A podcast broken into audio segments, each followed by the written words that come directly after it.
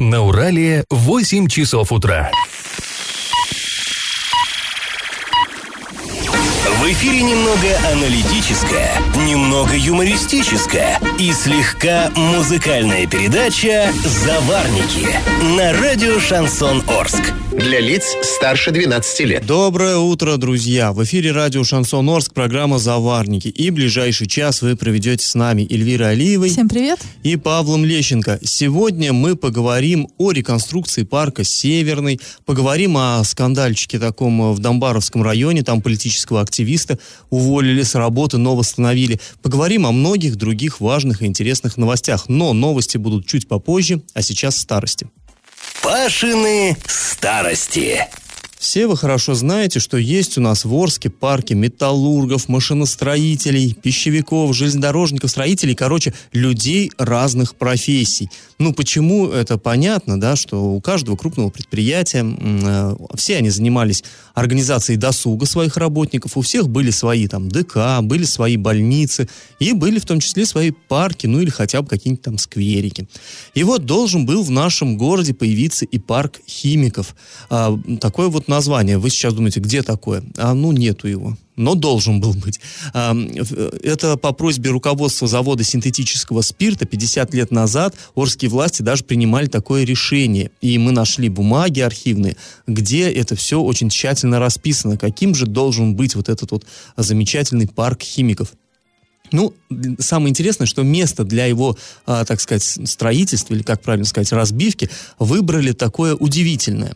Это был золоотвал ТЭЦ расположенный в районе площади Гагарина. Вот как если мы едем по э, путепроводу в сторону старого города, по правую руку, вот у нас бывший вот этот авторынок, да, там он каланча пожарной этой части э, поднимается. Вот это место, там был золоотвал. Ну, что такое золоотвал? Э, я думаю, все, в общем-то, представляют себе. Вот сейчас у нас наша Орская ТЭЦ-1, она работает на газовом топливе, и как бы дымок идет белый, там, по сути, не столько дым, там пар э, из труб.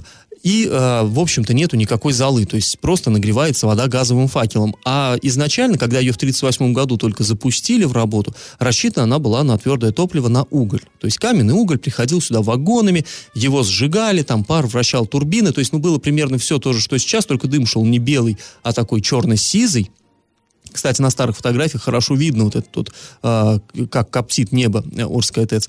И, э, естественно, уголь сгорает, он же не, не без остатка, зола остается, и вот эту золу, ее тоннами, тоннами надо было, ну, куда-то девать. И вывозили на золоотвал, то есть, ну, такой вот полигончик. Находился он, как я уже сказал, в районе площади Гагарина. Но тогда-то, в 1938 году, когда построили ТЭЦ, вот это место было, ну, прям, скажем, не шибко оживленным, там, по сути, степь была, а со временем, вот к 60-м годам, это уже стало э, довольно такое людное место. И вот этот пейзаж лунный, так сказать, горы вот этой золы, они, конечно, глаза не радовали. И вот городские власти приняли мудрое, как мне кажется, решение э, разбить там парк.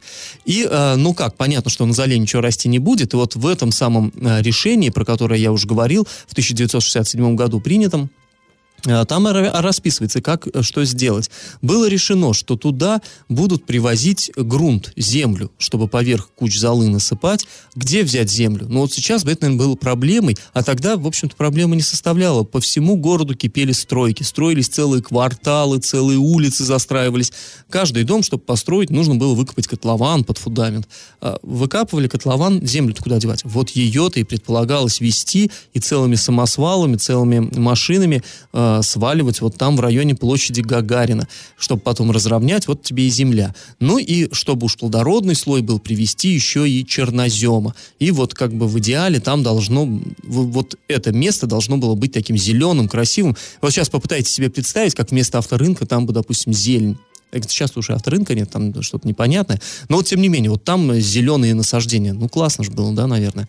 Так вот, и еще помимо этих-то зеленых насаждений, там что должно было украшать эту территорию бывшего золоотвала? Спортивный корпус и, э, вот я процитирую, элементы парковой застройки, а именно летний кинотеатр, танцплощадка, фонтаны, футбольное поле, беседки, кафе и прочее. Ну, в общем, планов было громадье просто.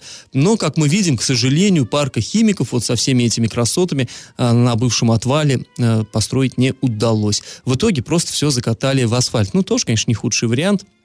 Ну, жалко, тем не менее. Мне кажется, зелени городу очень-очень-очень не хватает. Ну, а теперь, друзья, давайте мы поучаствуем в нашем традиционном конкурсе. В 1944 году на берегу реки Елшанки, там, где сейчас находится бассейн, гостиница и прочее, там разбили тоже парк. Это не только на бумаге, а реально разбили. Были в этом а, парке и летняя эстрада, и танцплощадка, и много-много всего другого. Действовал парк до, до 80-х годов. Скажите, как этот парк назывался? Вариант 1 – парк нефтяников. Вариант 2 – парк горняков. 3 парк автомобилистов. Ответы присылайте нам на номер 8 903 390 40 40 в соцсети «Одноклассники» в группу «Радио Шансон Ворске» или в соцсети ВКонтакте в группу «Радио Шансон Орск» 102.0 FM для лиц старше 12 лет. Галопом по Азиям Европам! В Оренбург, возможно, приедет председатель Совета Федерации Валентина Матвиенко. Но я думаю, никому объяснять не надо, кто это. Политик высшей степени известный. Так вот, рабочий визит, вероятно, состоится на следующей неделе, 20 марта. Он будет приурочен к 25-летию со дня образования Законодательного собрания Оренбургской области. Если все-таки этот визит состоится, то, конечно, мы будем пристально следить. И, ну, глядишь, какие-то судьбоносные решения будут приняты. Обязательно ну, вам расскажем. Я не думаю, потому что Валентина Матвиенко, она уже приезжала в Оренбург в 2013 году, но никаких судьбоносных решений тогда не принималось. Это вы просто, как это называется, да, рабочий визит, такое обтекаемое понятие, не встретилась с Бергом, там встретилась с Грачевым, что-то они обсудили, где-то побывали, и, собственно, ленточки все. Порезали. Да, ленточки порезали, и, собственно, все. А, ну, наверное, это такой в преддверии это губернаторских выборов, может быть, это, конечно, что-то и значит. А в Оренбурге на автомобиле предпринимателя, который раньше обращался с жалобой к президенту, нашли GPS-трекер. Посторонние предметы, прикрепленные к днищу, нашел автомеханик, который осматривал иномарку. Сам бизнесмен, предположив, решив, что это может быть взрывное устройство, обратился в полицию. На место съехались, ну, просто все. И полиция, и ну, Росгвардия, и МЧС, и даже были а, сотрудники ФСБ. Но ничего подозрительного никто не нашел. Автомобиль был осмотрен кинологами, собаками. Э, нет, это оказалось не взрывчатка, а вот трекер. И кто не знает, да, это штучка, которая может отслеживать местонахождение движущегося объекта. Но, понятное дело, кто-то, возможно, за, за предпринимателем следил, потому что ну откуда бы эта штука взялась на днище автомобиля, но интересно, что этот предприниматель в числе э, еще э, там пятерых, они записывали обращение к президенту. Мы, кстати, об этом рассказывали да, с жалобой на то, что в Оренбурге э, процветают так называемые рейдерские захваты, и группа а, очень влиятельных а, юристов просто отнимает э, частный бизнес. Ну и о нашей вечной беде о дорогах. В Орске устранили а, большой вал из горной пыли, который образовался на нижней дороге а, перед площадью Гагарина. Мы напомним, что работы по ремонту коммуникаций проводили еще в прошлом году. И вот участок временно подсыпали горной пылью, но при потеплении, как это обычно бывает, мягкий грунт поплыл, образовался вот этот вал, который можно было преодолеть только по обочине. То есть там, соответственно, машины пируэты выписывали. Ну и так как а, посыпка горной пылью быстро разбивалась, колесами автомобиля, ее полностью убрали эскаватором. Сейчас покрытие восстановили с помощью асфальтового среза крошки. Она э, вроде как считается, что более надежная и должна продержаться больше, но мы посмотрим, Ну, знаешь, как это, это на будет. что похоже? Это как раньше э, трубы забивали чопиками, а сейчас на них ставят хомуты. Вот это то же самое. Друзья, не переключайтесь. После небольшой паузы мы с вами поговорим о реконструкции парка Северный. И как это понимать? А в 2019 году в Орске начнется благоустройство второго парка, парка Северный, в рамках федеральной программы по созданию комфортной городской среды.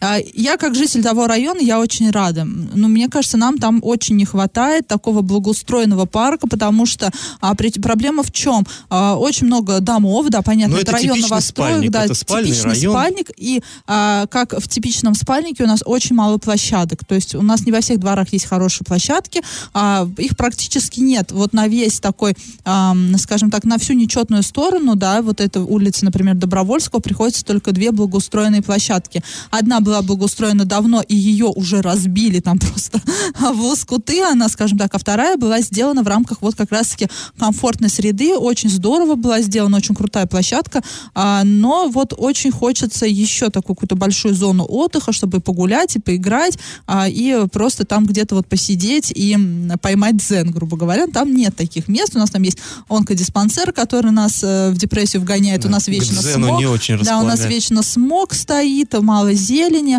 поэтому очень, кстати, будет эта реконструкция. И что будет сделано в этом году? Ну, по крайней мере, это предполагается. А, Появятся спортивные детские прогулочные зоны, а также будет обустроена парковка. А это все было, вот это вот все обсуждалось на совещании, которое прошло накануне в администрации города. А там вот в этом парке Северный, там очень проблемная на самом деле территория. Вот почему, эм, вот, например, в парке строителей там есть, скажем так, природный водоем, и с водоснабжением как таковым проблем нету. Но для чего водоснабжение нужно? Ну, элементарно там поливать, да, что-то. Ну, А чтобы там- не получилось, как у нас на Кумакских высотах, да, где посадили парк, а он весь просто высох в прутики и да, все. ну и для каких-то Хотя быта- там, кстати, как-то организовали худо-бедно полив, все равно не спасло. Да ну что? и, возможно, для каких-то бытовых нужд и прочее, прочее. В парке Северный нет воды, там вот это вот пустошь, да, сухая, там очень сложно и посадить что-то, и, и там, собственно, ничего и не растет. Там есть какая-то очень куцая лесопосадка, которая с каждым годом становится все меньше и меньше. И вот а, глава города сказал, что благодаря помощи там Аркадия Швецова, да, это депутат законодательного собрания Оренбургской области, а, была э, сделана скважина в парке строителей, а, и которая вот и должна обеспечивать его водой, собственно. А, И э, также стало известно, что вот эти вот все работы пока на первом этапе будут проходить на территории двух гектаров. А также сообщается, что на вот этих вот детских площадках она будет, скажем так, и для детей с ограниченными возможностями. возможностями. То есть там установят специальные какие-то а, качели и прочее, прочее. Ну, собственно, все как в парке строителей. А, И напомним, да, что первый этап парка строителей прошел в прошлом году. На эти цели было выделено 50 миллионов рублей. В этом году будет вторая очередь реконструкции. На нее там около 80 миллионов рублей, кажется, выделяется. И вот в параллель а, реконструкции парка строителей будут ремонтировать и благоустраивать парк Северный. А сразу после паузы мы расскажем о том, как в Домбаровке фельдшера уволили за то, что он организовывал протестные митинги. Я в теме. Вот такой случай произошел у нас а, рядом с Орском, в Домбаровском районе. Там, а, ну, собственно говоря, в самом а, районном центре Домбаровка, или как правильно, поселок Домбаровский. Так вот, там с работы уволили фельдшера скорой помощи. Уволили, как он считает, за политическую деятельность. У его руководства несколько там иное представление об этом, но мы чуть позже это объясним. Так вот, этот самый фельдшер является руководителем Домбаровского отделения КПРФ. Собственно, поэтому ну, он организовал там некоторые протестные акции, и поэтому он считает, что его увольнение было связано вот именно с этим. И суд э, подтвердил, что действительно уволили его незаконно, и э, суд постановил возобновить его трудовые отношения, вот, собственно говоря, с больницей. Также, ну, не с больницей, со станцией скорой помощи. А ему, э, этой самой станции предложит еще и выплатить ему компенсацию за вынужденный простой, моральный ущерб и все такое прочее. В общем, давайте м, разбираться в этой ситуации. О том, что там произошло, нам рассказал сам фельдшер Бахтияр Мушерипов. В 2018 году мы в нашем районе проводили акции против хищнической добычи медной породы. Вот у нас карьеры открывали. Как они писали, что полтора километра от населения. А там 60 метров всего. Мы это все измеряли, и вот мы начали бить тревогу. Потом последний 29 июля мы проводили акцию против повышения пенсионного возраста. И после этого все началось, у меня такие как бы телефонные звонки со стороны администрации. Э, За это меня с работы в конце этого года уволили. Якобы э, придумали, что якобы у меня были выговора, а об этом я вообще не в курсе. Я а, обратился в суд, мне помогло областной профсоюзный комитет, я председатель первичной профсоюзной организации Донбасской районной больницы. И в суде мы доказали абсолютно, э, что они э, незаконно уволили меня. Сегодня утром я э, в- пришел в отдел кадр и отдал док- документы. В понедельник я дежурил на работу. Я не исключаю, что, конечно, будет еще с их стороны какие-нибудь провокации. Я не исключаю это. А, ну, здесь вот важный еще момент, эм, как бы не уместилось в эту запись, там так- э, такой нюанс. Не просто за какие-то там выговоры его уволили, то есть якобы были эти выговоры, с которыми его он даже не был ознакомлен там и так далее, но последней как бы каплей, по версии его работодателя, стало то, что по вине вот этого фельдшера умер человек. Фельдшер сам говорит, что все это, ну, полная ерунда. Он действительно вез э, из Домбаровки, ну, или, во всяком случае, из Домбаровского района э, человека с инфарктом миокарда, вез его в Новотроицк. Это, кстати, вот опять-таки привет нашей системе здравоохранения, надо вести за 100 километров людей. Ну, ладно, не суть. Э, короче, он вез человека э, больного, довез до Новотроицка благополучно, там ему сделали операцию, и мужчина, к сожалению, скончался, но спустя несколько часов уже после операции. И вот, собственно говоря, фельдшер говорит, ну, как бы я тут в чем виноват? я довез человека, он все, он, то есть, приехал туда, и там с ним уже работали врачи, не фельдшера, а врачи, э, хирурги и так далее. То есть, он э, считает, что он здесь совершенно ни при чем, но вот его руководство, э, по крайней мере, имело другую точку зрения на это, на все. И мы понимаем, что здесь речь идет не только там об э, увольнении, но и о таком пятне на репутации, и как профессионала, и просто как человека. Конечно, никому было бы, я думаю, неприятно, если бы его обвиняли в таких жутких вещах. Ну и тут, конечно, ситуация неоднозначная, да, сначала все выглядело так, будто бы его уволили за его какую-то политическую позицию, тут скрываются опять вот эти подробности, да, Но он их, собственно хорошие. говоря, не скрывает. А, да, он их не скрывает, и а, здесь, а, конечно, не нам судить, но меня не очень, я не очень понимаю позицию а, руководства, да, района, которое его напрямую называет убийцей.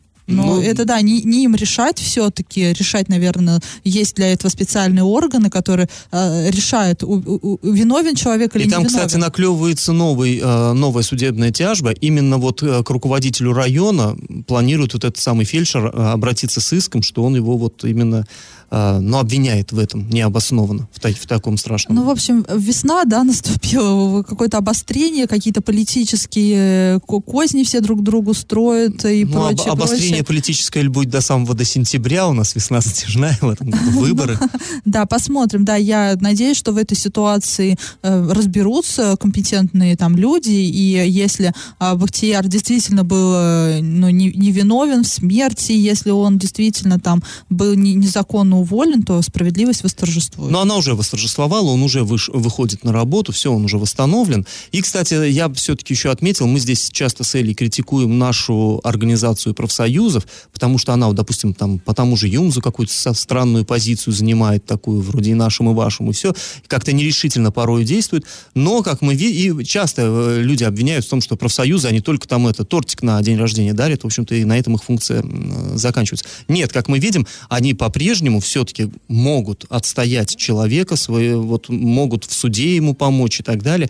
И вот я считаю, что это тоже нужно отметить, что все-таки профсоюз порой В данном случае, да, выполнил свою да, прямую да. функцию, за, заступился за работника, что он и должен делать, собственно, всегда, а не тортики дарить на дне рождения. Да, совершенно верно. Ну, в любом случае, ситуация такая спорная, но мы будем рады, что, в любом случае, мы уже рады, что вот сейчас человека восстановили, что вроде как справедливость восторжествовала, но и сам он говорит, что, возможно, еще еще на этом все не закончилось. Будем следить за развитием событий. Друзья, после небольшой паузы мы с вами поговорим о ситуации с дворовым освещением в Орске. Я в теме. А мы возвращаемся к ситуации с дворовым освещением в Орске, или да, сейчас оно называется не так, да, э, освещение При, придом... придомовых территорий. Короче, мы еще тысячу раз будем возвращаться, судя ну, по в общем, всему. да, имеется в виду освещение, ста, имеется в виду столбы, лампы, которые установлены в наших дворах. Вчера мы уже об этом говорили, рассказывали, что происходит. Напомним, что представители некоторых управляющих компаний заявили, что намерены отключить освещение вот этих вот дворовых территорий из-за долгов за электроэнергию перед ресурсом снабжающими организациями. Ну, то есть управляющие компании не платили за свет. Это была принципиальная позиция. Да, это была принципиальная позиция, потому что а, ну, многие, некоторые управляющие компании, они не согласны с тем, что именно они должны платить, а якобы это все должно ложиться на плечи муниципалитета. Это дол... долгая война, долгая битва, она еще не закончена, да, а, каждый раз всплывают какие-то а, новые подробности и прочее, прочее. И одна из управляющих компаний города обратилась в суд для того, чтобы обязать муниципалитет нести расходы за освещение. Однако спор этот проиграла. Суд обязал э, управляшку исполнить свое обязательство перед жильцами и обеспечить надлежащее э, освещение дворовых территорий. А вся эта история вызвала серьезный резонанс. Прокомментировать ее мы попросили руководителя УК «Альтернатива», а также депутата Горсовета э, Орска Ергалия Желенова. Что касается именно как управляющей компании «Альтернатива», мы ничего не отключаем. Мало того, мы сейчас делаем на многих домах фасадное освещение, то есть мы восстанавливаем подкозырьковое освещение и еще прожектора ставим, то есть на фасады. Почему? Потому что, ну, вы знаете, есть иногда ночное отключение, грубо говоря, с полтретьего до пяти не могут в темноте там пройти к дому. Поэтому вот эти фасадные освещения сейчас активно ставим. За него платит управляющая компания. Есть нормативный УДН, он уже, допустим, в тариф мы его ставим, и он уже у людей, грубо говоря, там 50 копеек там или там 30 копеек с квадратного метра, и он уже не меняется. А это уже идет сверхнорматив, за него платит уже управляющая компания. Здесь, видите, еще такая история получается, что а, кстати говоря, об этом тоже. Это тоже застарелая такая боль Орска. Вот эти фонари, которые у нас стоят, опоры там со светильниками, а, они, как правило, ночью отключаются, вот совсем глубокой ночью. То есть вечером, вот, э, чтобы люди доехали, добрались до дома, они горят. Утром, чтобы люди собирались на работу, горят, а ночью ну, где-то в 3 часа ночи, да, их да. отключают? А вообще это незаконно. И неоднократно уже прокуратура к администрации эти претензии предъявляла, но пока как о стенку горох.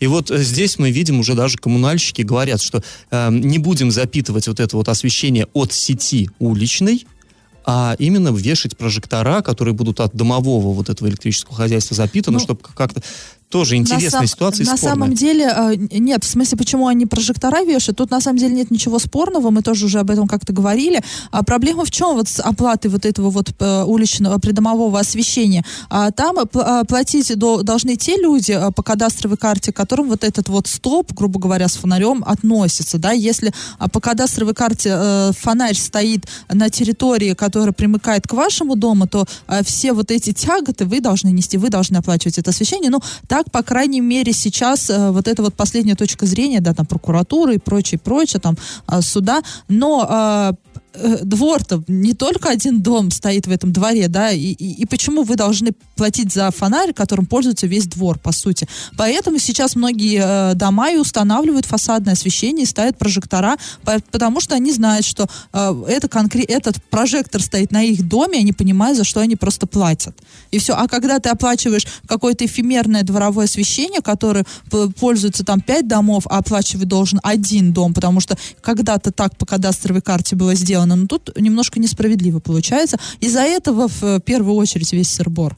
Ну и в любом случае, вот мы сейчас э, в очередной раз поговорили, поговорили, а точка-то, друзья, еще и не поставлена. И не знаю, когда она будет поставлена. Ну это долго, я, это прям, ну целая война, действительно. И вот каждый раз э, какие-то маленькие битвы выигрывает то одна сторона, то другая. Да, копии но, еще будут ломаться. Но непонятно. Ну, а вы не переключайтесь с нашей волны. После небольшой паузы мы поговорим о другой больной теме, о МУПСАТУ и дорогах, которые она должна чистить. И как это понимать?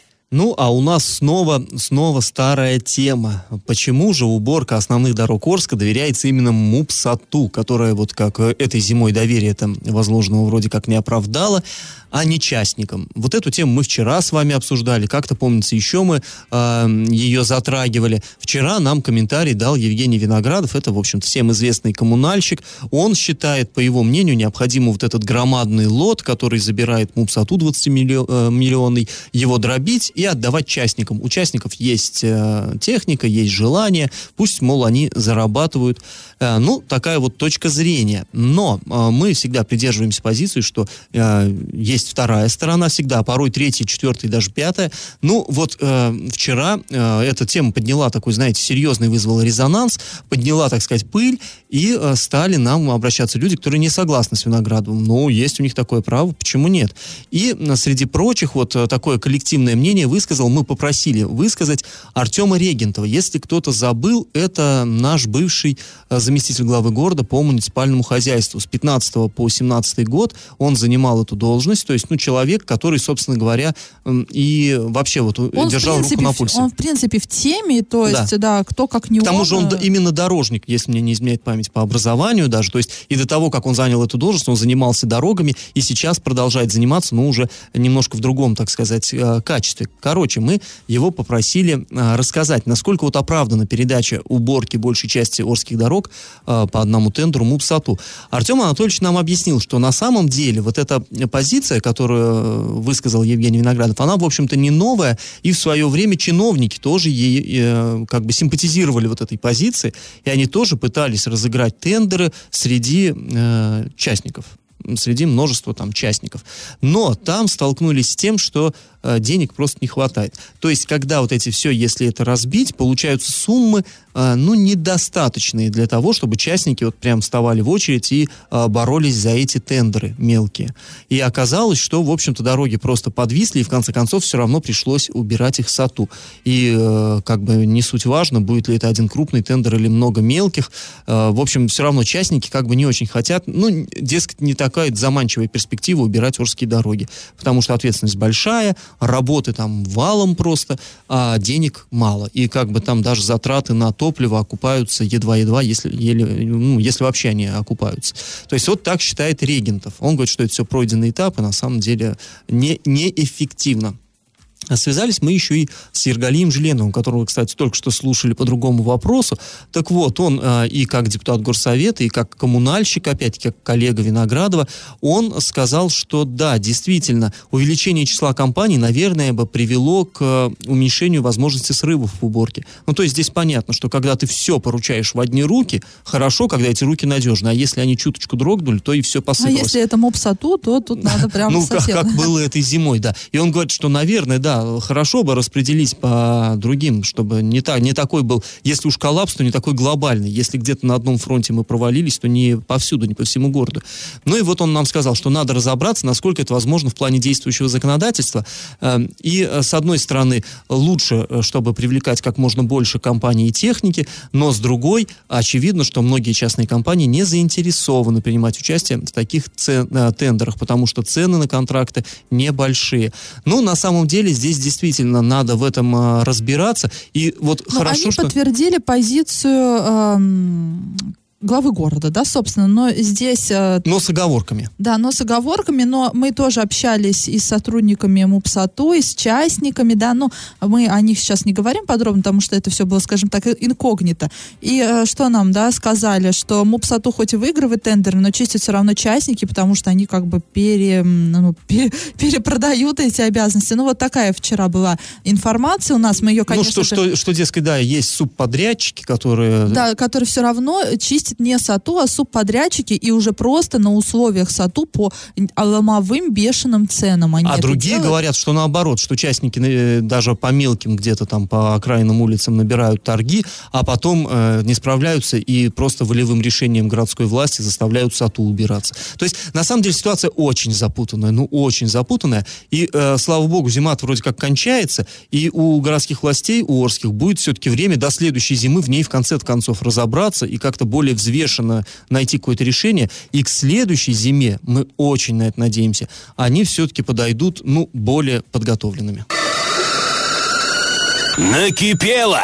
А к нам обратились сотрудницы муниципального казенного предприятия Оренбургские пассажирские перевозки. Да, сейчас речь пройдет, пойдет про Оренбург, но э, так как это муниципальное предприятие, оно теоретически эта ситуация может коснуться ну, всех МУПов эм, и, в- МУП, и, в- и казенных предприятий муниципальных, ну, по всему региону. Она такая, знаете, вечная проблема.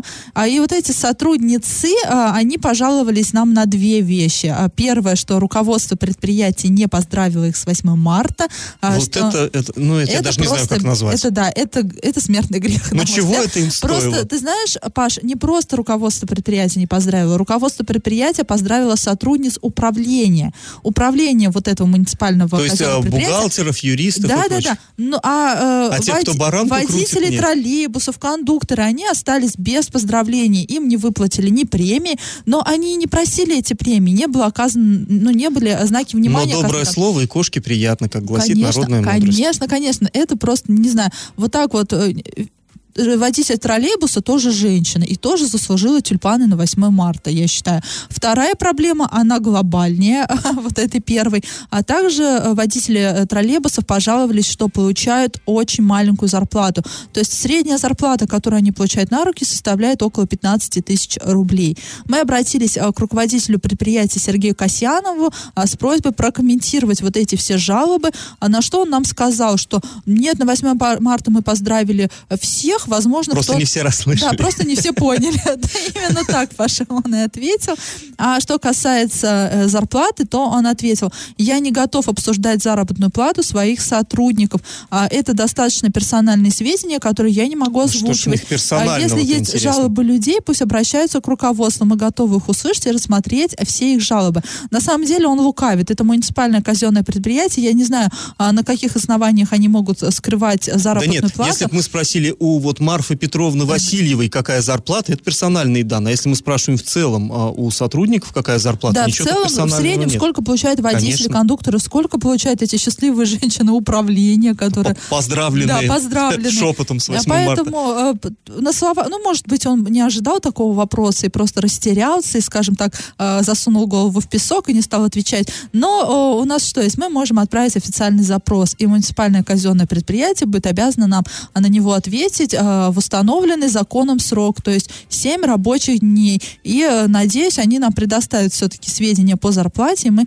узнаем, сколько же у нас э, получают действительно водители троллейбусов, которые без подарков на 8 марта остались, и вообще сейчас очень Да расстроены. бог с ними с подарками, но это на самом деле труд-то, вот так подумать, каторжный, вот целыми днями по городу, вот, ну, это А между прочим, тяжело. это опасно. Сколько дорожно-транспортных происшествий с этими троллейбусом, сколько стресса. Как э, наши орские женщины, которые трамваями управляют, это действительно тяжелейший труд, и он, ну, и я считаю, неадекватно оплачиваться, да, да. достойно. Я согласна. Друзья, если у вас накипело, то не держите в себе. Как вы уже поняли, мы расскажем об этом всем. А Если э, чем сможем, тем поможем. Если вам нужна помощь, пишите нам во все мессенджеры по номеру 8903 390 40 40. Пишите в наши социальные сети, в Одноклассники, в группу Радио Шансон Ворске или ВКонтакте в группу Радио Шансон Орск 102.0 FM эм для лиц старше 12 лет.